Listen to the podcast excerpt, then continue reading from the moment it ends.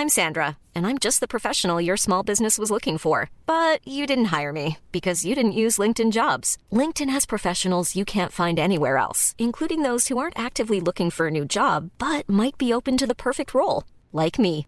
In a given month, over 70% of LinkedIn users don't visit other leading job sites. So if you're not looking on LinkedIn, you'll miss out on great candidates like Sandra. Start hiring professionals like a professional. Post your free job on linkedin.com/people today.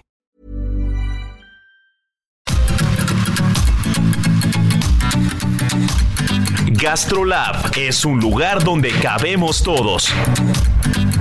Aquí encontrarás historia, recetas, producto, materia prima, vinos y un sinfín de cosas que a todos interesa, ya que con cocina y vino se aprende en el camino.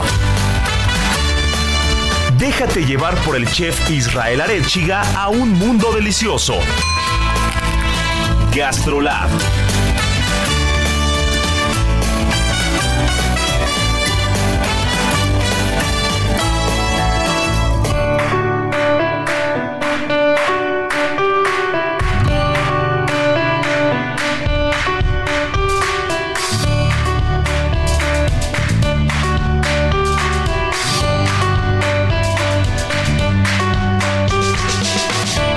¿Cómo están? Gastrolab está aquí, es la una de la tarde en punto. Mi querida Miriam Lira, este programa se va a poner buenísimo porque qué rico es estar aquí juntos en la cabina echando el chisme con el buen Beto en producción. Maranita que en la segunda parte nos tendrá su sabor oculto y mucha información porque hay temas y temas para aventar. Pero vamos a arrancar directo al grano porque uno de los grandes cocineros, una de las personas que, más aprecio y respeto gastronómicamente hablando en este país, de origen venezolano, pero que se ha ganado el corazón de, la comunidad gastronómica mexicana a base de, buena cocina, de grandes proyectos, de sumar y sobre todo de esta frescura de, de- de propuesta que presenta en diferentes ámbitos, porque no únicamente es cocinero, es empresario, restaurantero, también tiene un bar muy galardonado, y estoy hablando nada más y nada menos que de Michael Calderón, que Michael Calderón debió haber llegado a la Ciudad de México hace, ¿qué te gusta, Miri? ¿8, 10 años? Exactamente, tiene 12 años que 12 llegó años a ya. Ciudad de México. Este, bueno, hola a todos, ¿cómo están? Ya me metí aquí a la plática de improviso, pero híjole, qué felicidad estar con ustedes este fin de semana, porque qué bárbaro, tenemos un programazo. Y Michael Calderón es uno de los chefs más chambeadores también. Uno de los que ha apostado también por proyectos gastronómicos importantes, no solo en la ciudad, sino en, Mérida, en Yucatán, uno de los estados gastronómicamente hablando, pues también más interesantes. Como decías, en la mixología, en, en el tema de, de bares también está muy fuerte. Entonces, pues es un personajazo y llegó a Ceru, llegó a Lomas. eh, pues A partir para la cocina. a partir la cocina y a compartir la cocina también y se armaron una cena espectacular, ¿no? Pues sí, pero antes de platicarles y antojarlos con la cena que nos echamos, eh, vamos a platicar un poquito de Michael de la trayectoria, porque a mí me parece una trayectoria muy, muy interesante, porque llega a México eh, abrir un restaurante, un grill, en el Hotel San Reyes, cuando San Reyes abre en Ciudad de México. Entonces es cuando es el boom, cuando llega este super hotel. Y, y Michael venía llegando, si mal no recuerdo, de Nueva York, ¿no? Entonces venía llegando de Nueva York con una gastronomía eh, muy, muy alta, una alta cocina impecable, de mucho producto, de mucha técnica. Y, y a mí Michael me, me platica porque ya tuve oportunidad de ir a cocinar a Mérida con él. Eh, esta vez tocó que él viniera a hacer un lomas a cocinar. Y hemos coincidido en algunos momentos. De hecho, ahorita anda en Japón, imagínate nada más. Anda, anda de pata de perro en Tokio. Está cañón. Y, y- y estuvimos platicando en, en estas tantas veces que nos hemos encontrado y nos hemos visto. Me platicaba que después de ese paso por ese restaurante y después del paso por Nueva York decía que él ya quería como un descanso en la cocina. ¿No? Y, y quien conoce a Michael no me dejará mentir. Tiene una personalidad como muy relajada. ¿no? Es alguien que no le gusta mucho los reflectores, es alguien que no le gusta mucho las fotografías, es alguien que no le gusta mucho eh, hacer un ruido en temas de PR, redes sociales, entrevistas, cosas así. Es alguien que le gusta estar más metido en la cocina, que le gusta estar cambiando su menú, que le gusta estar en contacto con la gente de su equipo, con la gente que trabaja, y es alguien que le gusta cuidar sus proyectos. Y es así como, como abre en Ciudad de México este primer proyecto propio que es Huset. Y entonces abre Huset o Huset como le quieran decir. Y empieza a hacer una cocina de campo, una cocina de producto y una cocina muy curiosa que, que, uno de los platos destacan, y esa historia la voy a platicar porque me la contó apenas, yo no sabía esa historia, pero Michael Calderón, para quien no lo conocía o quien no lo conoce, se volvió famoso en México por un plato. Un plato muy particular y ese plato es la pizza de aguacate. Una pizza, ¿eh? La pizza tal? de aguacate. Y platica que esa pizza de aguacate la hizo porque estaba, si mal lo recuerdo, en República Dominicana y, eh, y estaba por abrir algo, estaba en un concepto, en un hotel, estaba en algo trabajando y entonces llegó y estaban probando un horno y lo que tenía a la mano pues era estaba haciendo una masa madre para probar el horno y entonces le llevaron unos aguacates, pero dice que un señor aguacate que pesaba como un kilo el aguacate, ¿no? Entonces le dijeron que lo único que tenían era ese aguacate y entonces prueba la prueba el horno, mete la masa y le tira aguacate y se da cuenta que la pizza de aguacate queda espectacular. Y entonces dice que a lo largo de los años, en Hused, en diferentes proyectos, en diferentes lugares, ha intentado modificarla y siempre vuelve a la receta original. ¿No? Wow. Y que se la han, y eso es verdad, se la han intentado copiar en muchos lugares. En muchísimos. Pero, pero hay platos que son tan sencillos que eso los hace ricos o los hace grandiosos. Y la pizza de aguacate es como si me dijeras un taco de aguacate y sal. Ya, o sea, no le pongas más. No, no, porque igual y la salsa macha hace que ya no sepa el aguacate igual. Porque igual y el queso hace que. O sea, lo que me digas, es, eso es perfecto. Bueno, el tema de la pizza de aguacate es lo mismo. Entonces dice, ya la he visto por ahí con queso, con burrata, con esto, con el otro. Y yo mismo le he intentado cambiar, modificar, este, ponerle, ponerle chochos para que esté más buena. Y al final digo, no. Digo, me no, ¿para como qué? O sea, sencillita. ya, ya, ya, está, ya está buenísima la pizza así como está, ya está perfecta, ya no la tocamos. Y al día de hoy, eh, él presume que es un plato que en todos los restaurantes que está lleva, lo tiene en Cuna en Mérida, lo tiene en Huset, pero así como lo escuchan, no está en la carta. Y nunca va a estar en la carta y nunca ha estado en la carta sino que la gente llega y pregunta, ¿ese es el lugar donde hacen la pizza de aguacate? Y entonces la gente lo pide y nunca ha estado nunca ha estado en el menú y dice es uno de los platos más vendidos y jamás lo he metido en el menú, siempre ha estado fuera de carta. Y también antes de dejarte que de, de dejarte el micrófono porque ya me puse a platicar, No, me encanta increíble me porque encanta ¿sabes qué? Ese es un gran tip. Para todos aquellos que vayan a visitarlo allá a la colonia de Roma, si no mal recuerdo está en Colima, en Así la calle es. de Colima, no recuerdo exactamente el número. Pero que vean la carta y que digan, híjole, pues ellos estuvieron hablando de la pizza de aguacate y no está, es que es el toque especial, tienen que pedirla. Hay que llegar a pedirlo. Ya les ahorita que entremos en, en- en mayor materia con el menú, con los platos que hicimos en conjunto y con todo, pues ya les iré antojando de algunas de las cosas que hace porque la cocina muy bien. Pero eh, también quería decirles antes de cederte la palabra que acaba de abrir una taquería en Querétaro. Entonces Míralo, está con Cuna en Mérida. Está con Hanky Panky en Ciudad de México, con. Justed en la Roma en Ciudad de México y está con Los Felices en Querétaro. Entonces, para quien nos está, sí, ¿no? para quien nos está escuchando de Querétaro, se dé una vuelta. Oye, ¿y te llegó a contar qué tipo de taquitos son? Sí, hace unos tacos de pastor. Yo solo los he visto porque el mendigo se nos fue a Japón y no nos, este, no nos llevó a la taquería antes. Pero ahora que vuelva no se lo vamos a perdonar. Este año sí o sí. Exacto. Vamos a tener, si no echarnos el palomazo, echarnos el tacazo. Sí, ¿No? En vale Querétaro. mucho la pena, sí, sí. Que este, que se ven buenísimos. Y hace de bistec asado y costillita y todo, medio, algunos medio norteños. Pero el pastor, la verdad, se ve buenísimo. O sea, taquería tal cual. Sí, taquería de barrio, taquería rica. Ah, bueno. No es una taquería gastronómica, no es un restaurante, es una taquería de ir y el trompo y tal cual, ya Siento está. que es como uno de los sueños de los chefs también. Uy, ¿no? ni me digas. Porque todos tienen estos conceptos que es un poco como el sueño gastronómico, como la técnica, este, su expresión, pues más creativa, pero siempre tienen ese ladito como más monchoso que siempre los lleva o a una taquería, o a un lugar súper relajado, o a un concepto cantinesco y demás, en donde puedan pues apapachar a la gente con platos pues que no se complican en absolutamente nada, ¿no? Hacerlos bien con maestría y listo. Pues mira, seamos honestos. eh, ningún cocinero que haga alta cocina o que haga cocina de detalle o que haga cocina de mucho producto, ningún cocinero quiere salir de su restaurante para ir a comer alta cocina. Eso es, eso es una verdad. Eso es un Entonces, uno sale del restaurante y lo que quiere es algo monchoso. Quiere tacos, quiere torta, quiere una hamburguesa, quiere una pizza, quiere cocina en casa, quiere algo relajado, pero difícilmente sales del restaurante para ir a buscar alta cocina, ¿no? Y creo que, lo dijiste muy bien. Eh, en el caso de Michael, tenemos eh, uno de tantos casos de cocineros que aparte de hacer alta cocina o gastronomía de producto, también hacen tacos. ¿No? Me recuerda un poco a Gerard, Gerard Belver, que estaba en Vico y que abrió su, su taquería con los pollos poncho en Alfonso Reyes y que el pollo rostizado y la salsita y una agüita de Jamaica y todo está buenísimo, ¿no? Entonces, eh, creo que todos tenemos esa cosquillita. Si a mí me preguntas, esa, esa, esa, esa declaración va a estar buena, ¿eh? A ver, a Porque si a mí me preguntas, ¿qué negocio pondría yo ahora mismo con mi dinero? no pondría un restaurante de alta cocina, pondría una taquería. ¿No?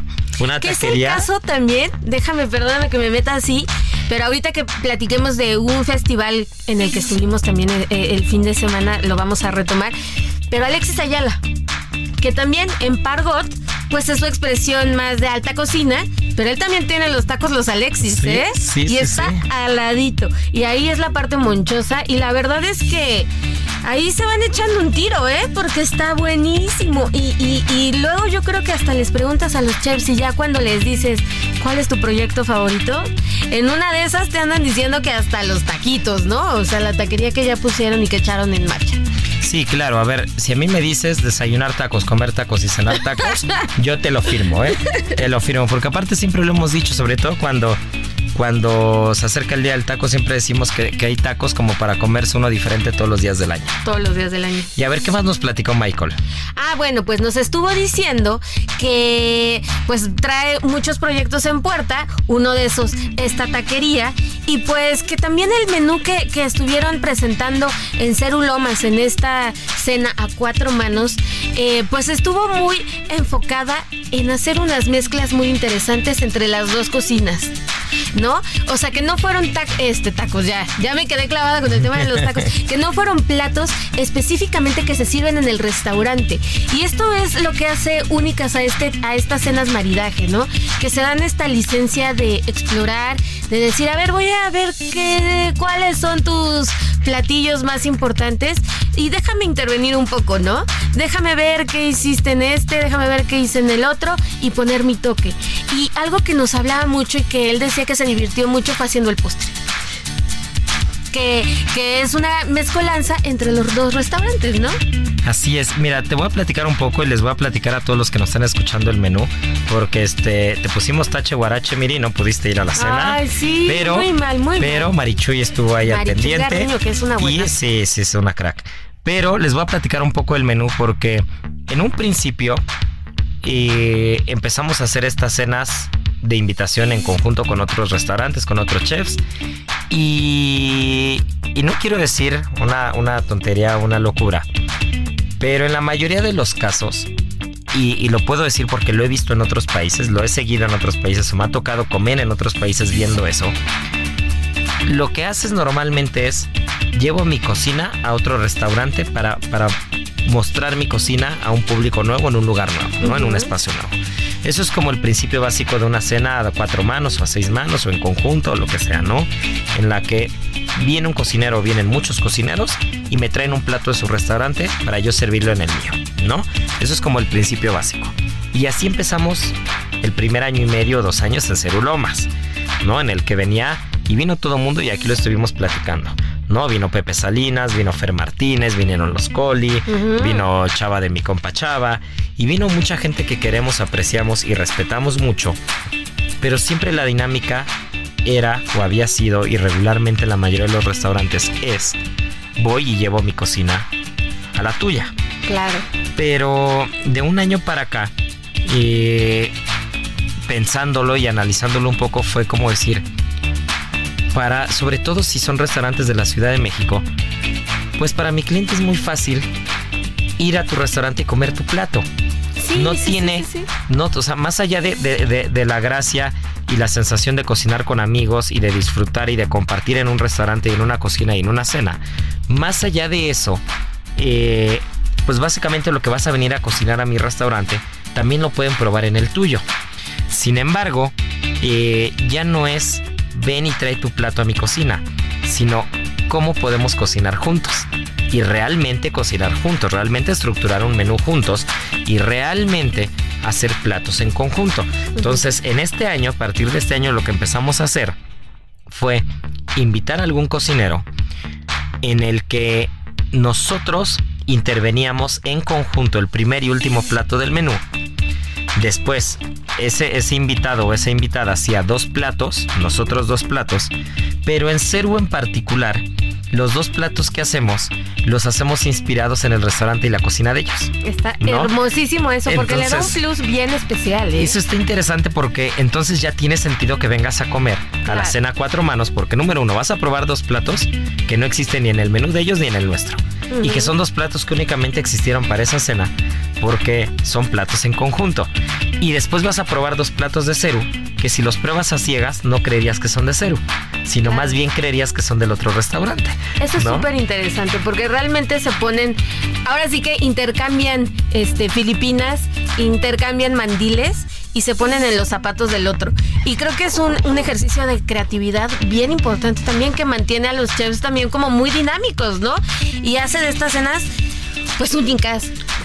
Incluso ha habido cenas en las que se han este pues propuesto los chefs llevar esos platos a sus menús, ¿no? Sí, claro. Porque quedan tan increíbles que dicen, híjole, me cae que sí lo voy a meter, ¿no? Hasta con un título como de por Ceru o por tal o cual restaurante. Y, y, de verdad que si tienen oportunidad de ir a las que vienen, que ya nos dirás. Ya, tú. ya tengo fecha. La siguiente va a ser el 6 de diciembre. ¿Ya? Y viene, viene Isaac Guerrera, que es un gran amigo mío, es como mi hermano, que él es el chef de Casa O y de varios restaurantes más y viene a cocinar a Cerulomas el, les repito, el 6 de diciembre a las Pues 8 ya de la noche, a la hora que quieran llegar, es mesa completa, mesa que empezamos el servicio, no tienen que esperar al que llegó tarde, al que se le hizo tarde. Si su mesa llegó a las 8, 8, 5, 8, 10, 8 y cuarto, es ahora empezamos el menú y estaremos eh, presentando los platos que vamos a hacer en conjunto también. De hecho, de hecho, el día jueves de esta semana hicimos el menú. Entonces ya tenemos el Adelántanos menú. un poquito. Ya tenemos el menú. Adelántanos un poquito y no seas envidioso, Mira, por favor. Ahí te va. Lo voy a adelantar muy rápido porque quiero enfocarme en estos cinco minutitos que nos quedan de este primer bloque en el menú que hicimos con Michael sí, sí, Calderón. Pero eh, vamos a hacer en conjunto, número uno, una almeja, una almeja con changurro, que es un guiso vasco muy típico de Ceru. Ese lo vamos a hacer en conjunto. Vamos a hacer un platito con calabaza de Castilla y queso de cabra. Uf, Vamos a hacer, voy a hacer una trucha de una trucha sustentable. Que cuando decimos trucha, por favor, no piensen en la trucha de la marquesa pasada de cocción, súper olorosa a pescado. No es así. La trucha es un pescadazo, un pescado impecable, pero que tiene muy mala fama en México. Entonces, hay un proyecto sustentable en Zitácuaro y esa trucha sustentable de Zitácuaro, que están en Come Pesca, pues la vamos a usar y voy a, voy a hacer un plato en honor a Casao, que es uno de los platos más típicos de Casao, que es un carpacho de alcachofa con hongos. Y voy a hacer eh, esta trucha con una duxel de champiñones con un poquito de anchoa. Si no se imaginan o no han probado esa combinación, hongos y anchoa es de las cosas más ricas, aunque no les gusten las anchoas, es de las cosas más ricas porque es puro umami. Y le vamos a poner el carpacho de alcachofa, pero diferente. Y vamos a hacer ahí una combinación con una compota de manzana, se va a estar buenísimo. Este Isaac se va, se va a echar una carne con, con una salsa balsámica y un poquito de gras. Nos vamos a echar el postre y Marianita se va, se va a rifar el postre en conjunto con Isaac. Va a ser una, va a ser una super cena, ya verán qué cosa. Pero bueno, volviendo al tema de la cena con Michael Calderón, el primer plato que hicimos en conjunto fue una croqueta de mariscos, pero con una lámina de atún aleta azul por encima, que sopleteábamos al momento. Y, eh, y Michael hizo una especie como de alioli con unas cebollitas de cambray encurtidas y un poquito de cítricos. Y entonces era la croqueta típica de Ceru, pero con sabores más cítricos con el alioli, con las cebollitas de Michael Calderón, con el atún sopleteado y una salsa con base de soya. Eh, una cosa espectacular que también hizo Michael de Huset. Después, Huset hizo una tostadita de hamachi, que también estuvo buenísima, con unos rábanos, aguacate. Y, y la verdad es que el vino, un vino español, un vino, un vino catalán, fue una cosa espectacular. Después nosotros hicimos un plato inspirado y basado en la cocina de Huset. Un plato que sirve Ceru, pero que lo más común, lo más sencillo sería encontrarlo en Huset, no en Ceru, porque era una tartaleta de vegetales con una baba ganoush de, de, berenjena, un poquito de queso de cabra en el centro, tenía unos bombones, que son unos, imagínense como unos chocolatitos, estos forma de bombón, que, que tenían por una parte hummus cítrico, esta, esta base de garbanzo espectacular, y por otra parte unos frijoles refritos que hace un gran cocinero nuestro tlaxcalteca, que ya tuvimos aquí en el radio, con un poco de sardina.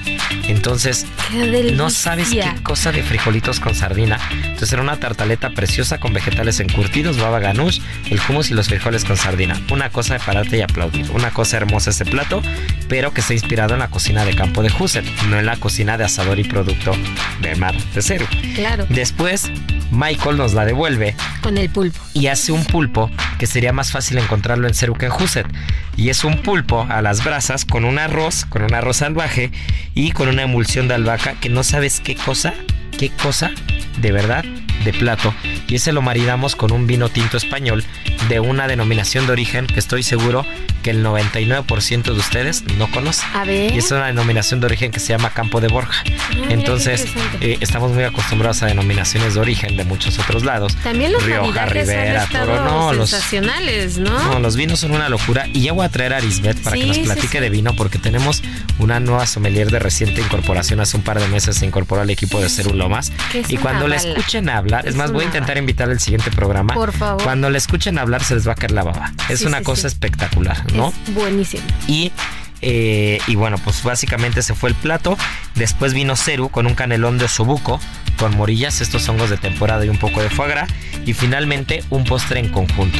Un brioche espectacular, un postrezazo de Husset que de verdad cuando vayan, coman, escuchen lo que yo les digo.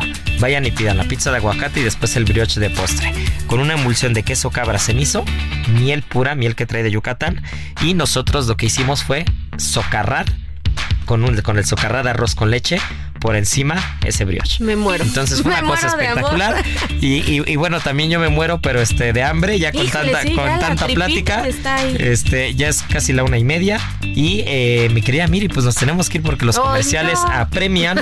pero eh, volvemos en la segunda mitad porque Marianita Ruiz tiene un sabor oculto muy particular Sí, y tenemos mucha más información que mucha. Así que ya saben, esto es Gastrolab, no se nos despeguen porque volvemos. ¿Sabías que puedes preparar un saludable y exquisito dip de espinaca? Recuerda que al incluir espinacas en tus platillos obtendrás una gran fuente de nutrientes mismos que serán favorables para tu organismo como el potasio, magnesio, hierro, calcio y vitamina A, que además te ayudará a reducir la inflamación en el cuerpo. Aprende a preparar este nutritivo complemento de botanas en las redes sociales de GastroLab en Adicción Saludable, porque la comida rica no tiene que ser aburrida. Gastrolab, el lugar donde cabemos todos. Vamos a una pausa y regresamos.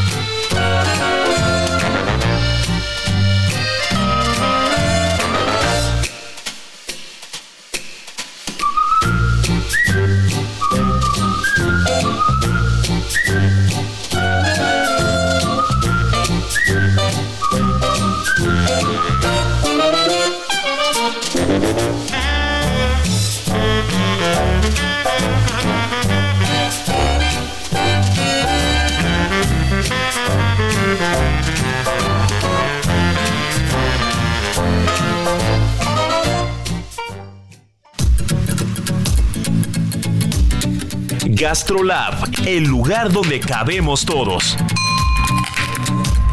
Estamos de regreso.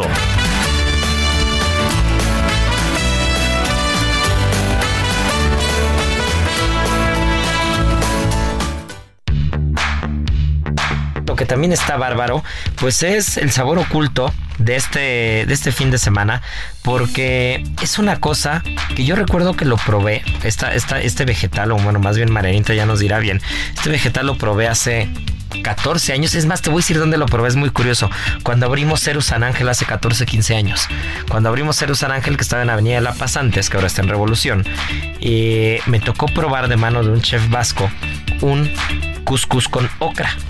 Y ese fue el día que aprendí lo que era la ocra. Pero ¿por qué no? Mejor Marianita Ruiz, nos dices qué es la ocra y cuál es el sabor oculto de este fin de semana. Y ahora, el sabor oculto.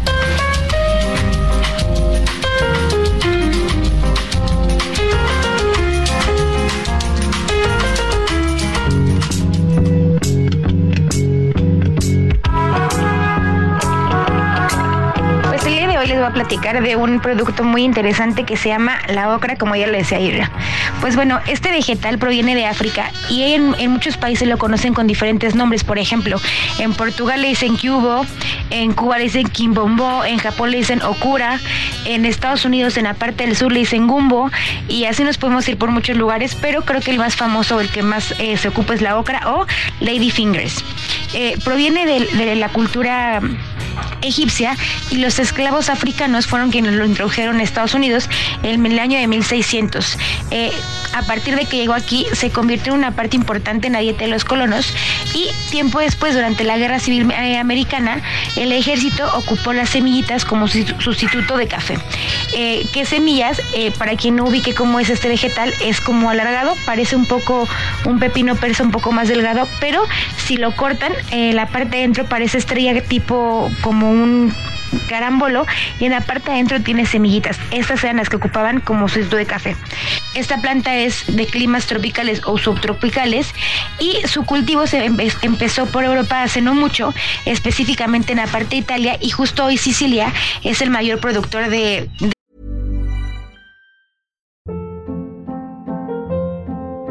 Hold up.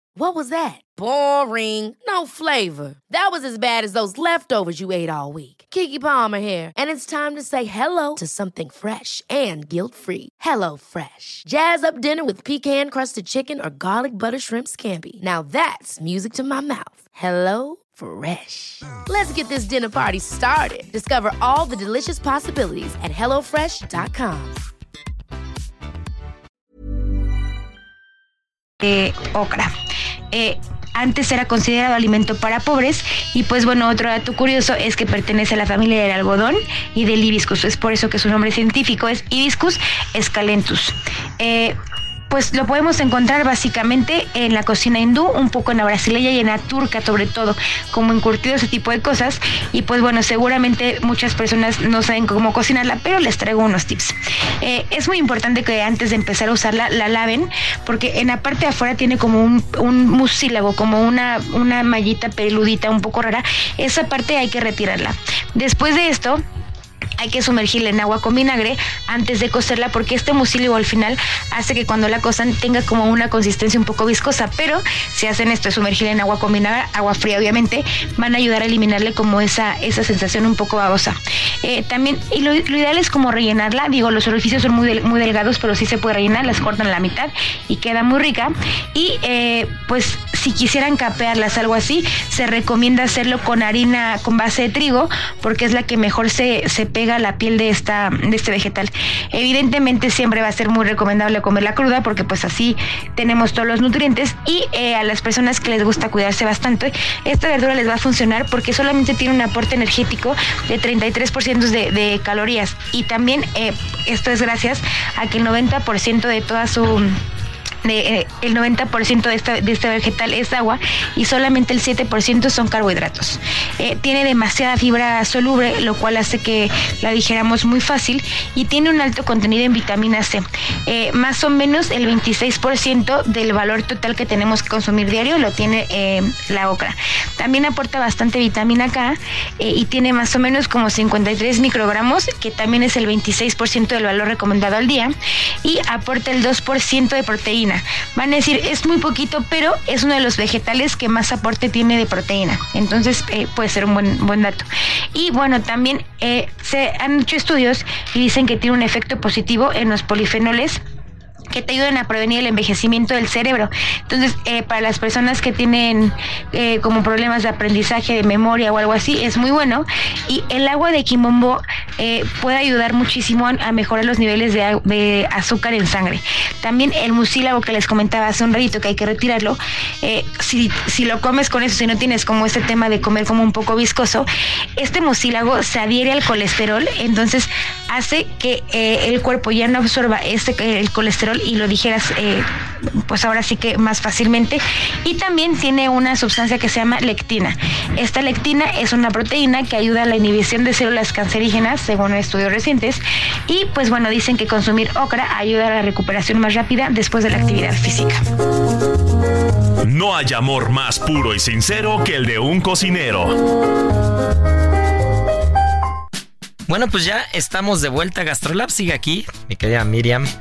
Y, nos encontramos, nada más y nada menos, como siempre nos encontramos en los mejores lugares, en los mejores eventos. Obviamente. Eso, tú, tú chambeando muy, muy metida en tu papel, este, comunicando y reseñando y todo.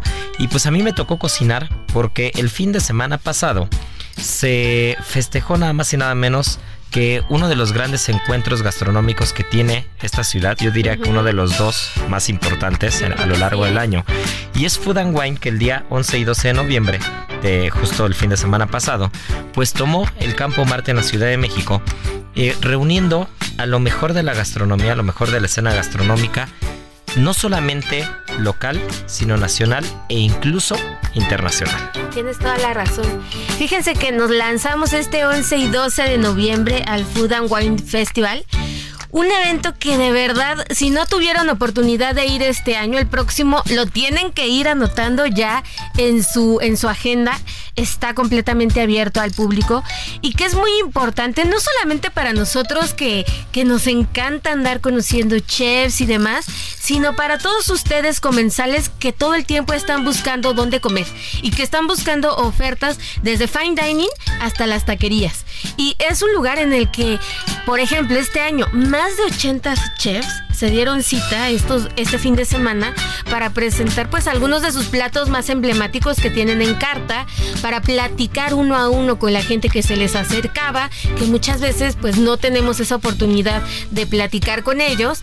Y pues bueno, ofrecer en estos dos días pues más allá de estos platos y demás, una convivencia padrísima en medio de Campo Marte, eh, en donde pues ya pagando tu boleto tienes acceso a todas las experiencias, te vas de ahí enriquecido porque no solamente es un evento al que vas a comer, ¿no? Y a tomar y a, y a disfrutar, sino que hay catas, hay masterclass, hay encuentros, este, hay de todo, ¿no? Hasta eh, por ahí en algunas, en algunas ocasiones te, hacen hasta eh, presentaciones de libros y demás, ¿no? Y un evento con causa. Eso también me encantó este, este año, que parte de las entradas que, que se obtuvieron de Food and Wine Festival, pues se fueron para Acapulco. Una causa increíble que pues también se trata de eso, ¿eh? No solamente de disfrutar o disfrutar y ayudar, ¿por qué no? Y no solamente eso, Mini, sino que eh, aparte, digo, de la, de la gran causa que, que, hay que aplaudir esa decisión que tomó Food and Wine, la organización de Food and Wine, que le mandamos un beso y abrazo a María Forcada, que es un 10 como queremos a, a nuestra querida María.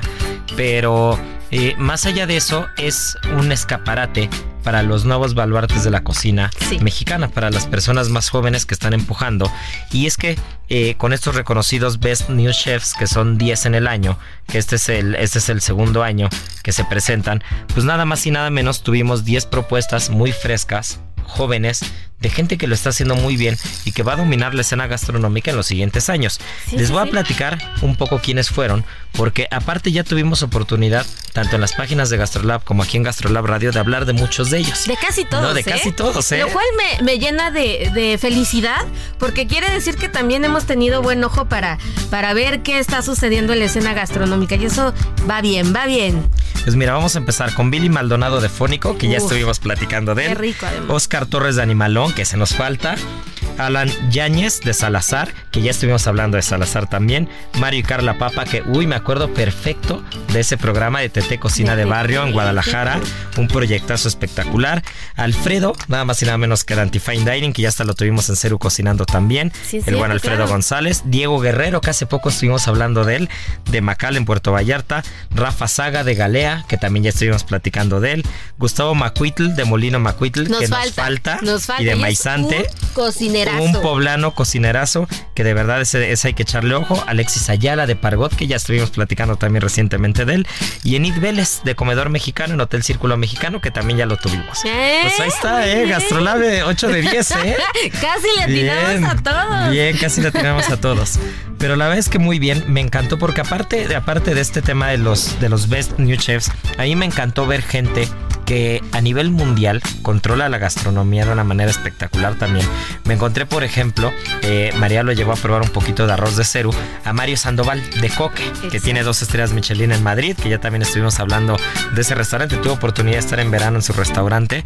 Y, y mira, pues imagínate entre las personas que, que fueron de invitados y que estuvieron también platicando de sus proyectos. Y fuera, fuera de estos, de estas masterclass y fuera de estos 10 Best New Chefs que, que tuvieron este escaparate y tuvieron este reflector, bueno, pues estuvimos decenas de restaurantes por ahí cocinando. Yo te voy a decir de los pocos que probé porque tengo que reconocer que este año me porté muy bien. Bueno, yo siempre soy muy bien portado, pero me porté muy bien y me la pasé en mi stand el 90% del tiempo porque anduvimos corriendo un poquitín. Como buen cocinero. Como buen, bueno, luego pasa que los cocineros están en todos lados menos cocinando, ¿eh? Exacto. Ahí sí no, eso sí no se pueden quejar de mí. Eso sí, cuando estoy ¿sabes en qué? el restaurante estoy cocinando, Te eso voy es a decir verdad, una ¿eh? cosa, te voy a decir una cosa y que este año me gustó muchísimo del festival. Todos los chefs estaban en su stand.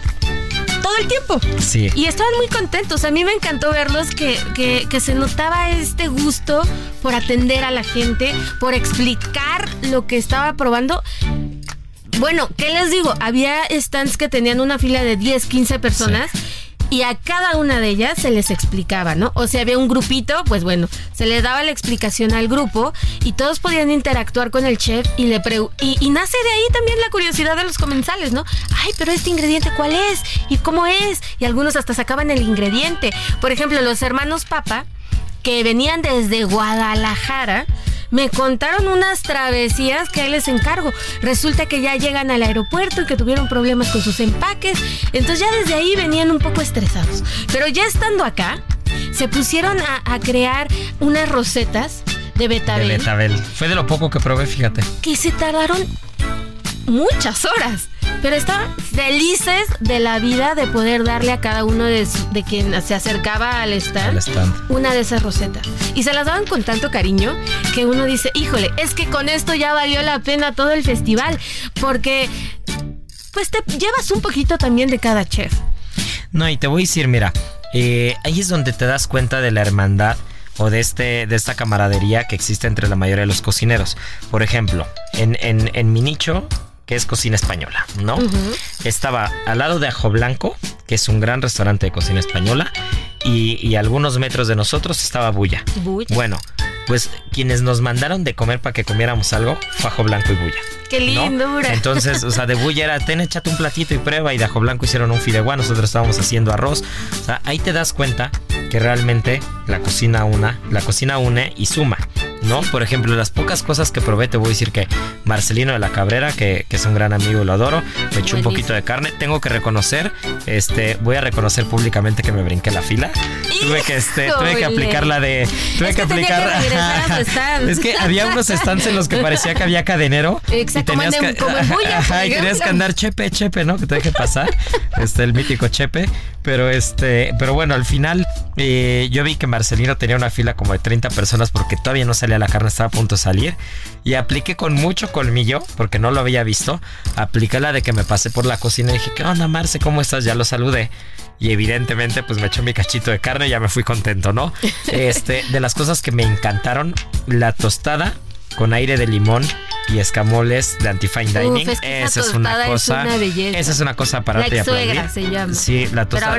Es más, ese plato lo hizo cuando, cuando fue el aniversario que estuvo Gerardo Vázquez Lugo. Me acuerdo perfecto del El plato. primer aniversario de El primer aniversario. claro. Yo fui, yo fui como comensal, como cliente, todavía no éramos cuates Alfredo y yo, pero este, pero ese día fui a comer y con ese plato me, yo me enganché con la cocina Alfredo. Me Está gustó mucho la cocina Alfredo con es- ese plato y cuando vi la tostada de lejos dije, no, bueno, eso de ahí soy, es de lo poco que probé. Probé también otra tostada que esa creo que no venía de ningún restaurante en particular, sino era más global del estado de Baja California Mm. y era una tostada que si mal no recuerdo de, era, era de Campache, era de Jurel y tenía como unos chilitos toreados arriba, como guisados, pero no picaban. era una cosa espectacular. Y por supuesto, este, espero que no me mate nadie, que nadie de nuestros amigos que nos esté escuchando, pero lo que mejor probé en todo el evento, y lo probé hasta el día domingo porque sábado no pude, no pude probar casi nada, me eché una torta ahogada de los panchos. Es que esos nunca fallan. Mariana, vi a Marianita Guadarrama, que le mandamos también un abrazo y un beso. Vi a Marianita Guadarrama y me dijo, ya desayunaste, eran como las 6 de la tarde. Y le dije, no, apenas me voy a dar una vuelta para probar. Y me embutió una tortita ahogada de carnitas con una salsa de habanero con limón, que de verdad estoy babeando. Es más, no, bueno, nada más porque el restaurante está lleno, pero, pero si no, de aquí de la cabina me pasaba los panchos, me echaba una torta ahogada con esa salsita y de ahí me iba al restaurante. Pero este, pero bueno, una cosa bárbara. Y, y, aparte vi a grandes amigos, vi por ahí a Fer Martínez que andaba cocinando con una marca de atún, vi por ahí a Pepe Salinas que también me eché un taquito de carnitas por ahí. Este, en una vez que se, que se armó un eventazo con mucha cocina, nosotros llevamos un arroz meloso de vegetales con unas láminas de atún aleta azul que sopleteábamos en el momento y acabamos con un escabeche de hongo, de hongo boletos. De lo último que había de hongo de la temporada de lluvias, hicimos un escabechito y con eso se acababa el arroz. Y una ensaladita, que era una ensalada al asador, con una mantequilla de yuzu, un poquito de dátil y un campachi curado. Eso fue lo que hicimos nosotros. Y bueno, pues ahí estuvimos este, batallándole un poquito porque el sol nos dio a plomo todo el evento. Pero este, nada que un sombrerito, eh, un, un suerito y este y un poco de bloqueador no pudiera resolver, ¿no, Miri? Sí, la verdad es que Hizo bastante calor, creo que ya hasta el dominguito fue el día que cayó un poquito de lluvia, pero la verdad es que muy disfrutable. Eh, ay, no, y es que para proyectos nuevos también es un festival que, que, sorprende mucho. Por ejemplo, yo uno, eh, ya hablando más eh, en términos de bebidas, llamaba mucho la atención el proyecto de Rosadito, que es un vino enlatado. ¿Y qué ha causado el vino enlatado? Una polémica tremenda. Pero ahí tenías a sus creadores explicándote por qué es viable, ¿no? Diciéndote, a ver, por supuesto que el vino, eh, si es de conserva, que si es de conserva de reserva y demás, pues tiene que estar en una botella. Pero si es un vino joven, si es para disfrutarse en el momento, pues la lata viene muy bien, ¿no? Y nos explicaban eh, de sustentabilidad y demás. Y la verdad es que yo veía mucha gente aceptando la latita y disfrutando de una manera, pues diferente de un vino rosado. Si tienen oportunidad de probarlo, también está súper interesante. Y por otro lado, McQuittle, también uno de, de, los chefs nuevos talentos, de verdad que impresionó con unos tamalitos y con una propuesta gastronómica impactante. Él tiene un tamal de cominos que es una locura. Bueno, te voy a decir, este, mi esposa Fabiola, que no le gusta nada el comino, lo agarró y, ya después, ya que lo había agarrado, le dicen, es un tamal de comino. Y dijo, me dice, cómetelo tú. Y le digo, no, no, no, pruébalo. ¿No? Bueno, no me dejó probarlo.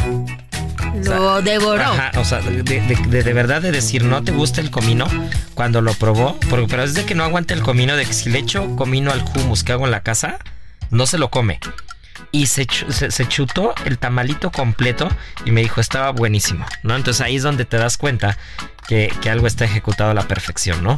Y, y, la vez que se puso muy bien el ambiente, se puso muy rico todo. Eh, es un evento que vale mucho la pena ir.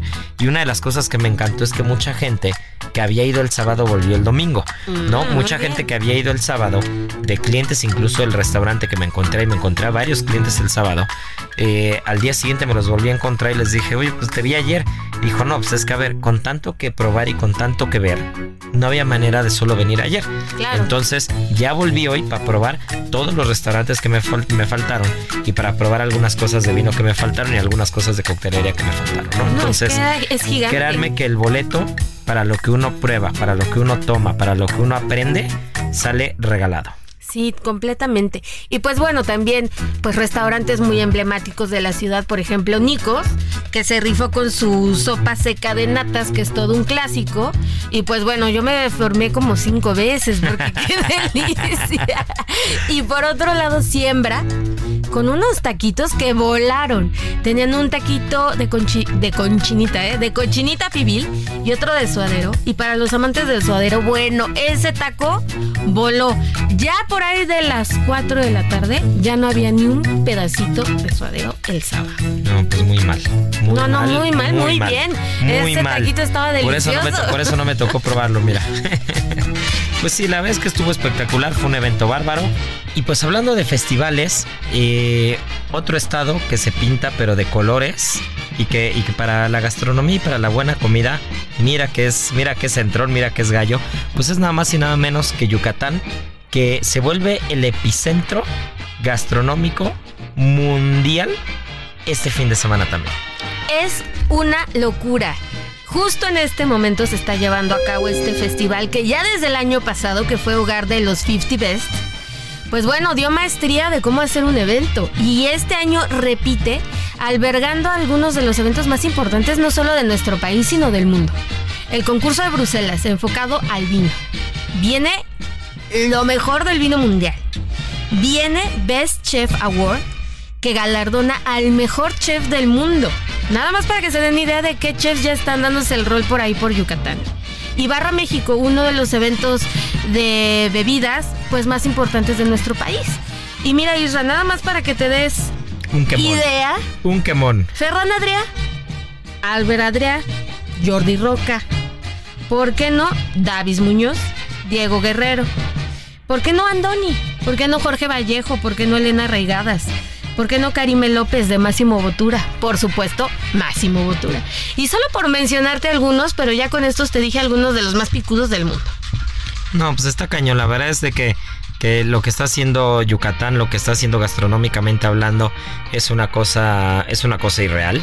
Es, es una cosa que ni, ni en los mejores cuentos de hadas gastronómicos te imaginas esa combinación de cosas. El concurso mundial de Bruselas, el tema del vino también es, es un hervidero de gente que sabe, que conoce de, cal- de calificaciones, de vinos, de etiquetas.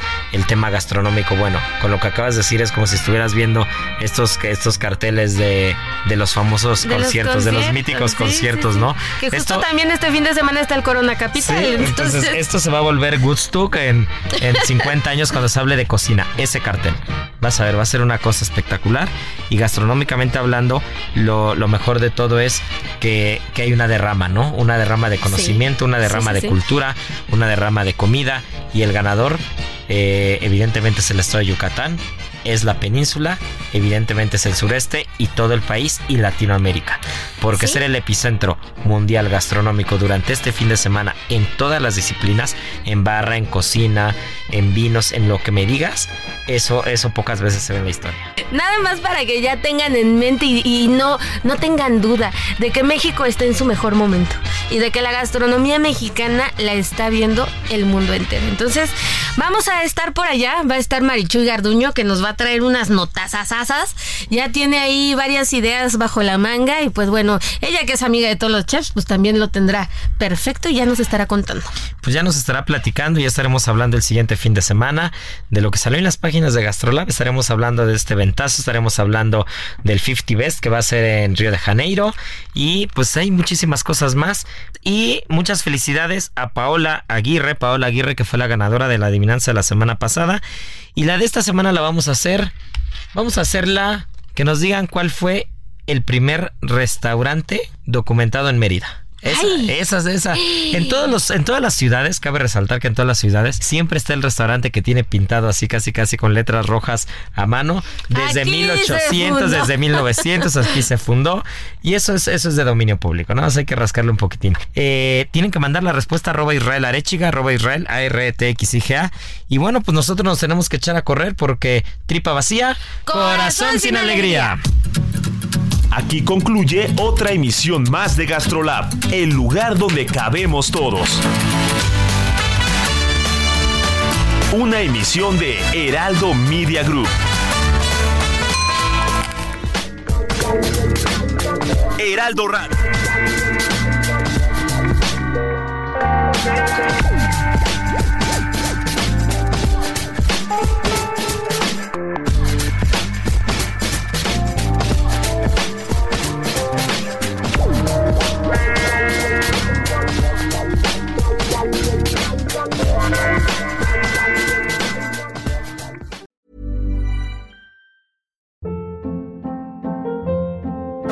Hold up. What was that? Boring. No flavor. That was as bad as those leftovers you ate all week. Kiki Palmer here, and it's time to say hello to something fresh and guilt-free. Hello Fresh. Jazz up dinner with pecan-crusted chicken or garlic butter shrimp scampi. Now that's music to my mouth. Hello Fresh. Let's get this dinner party started. Discover all the delicious possibilities at hellofresh.com.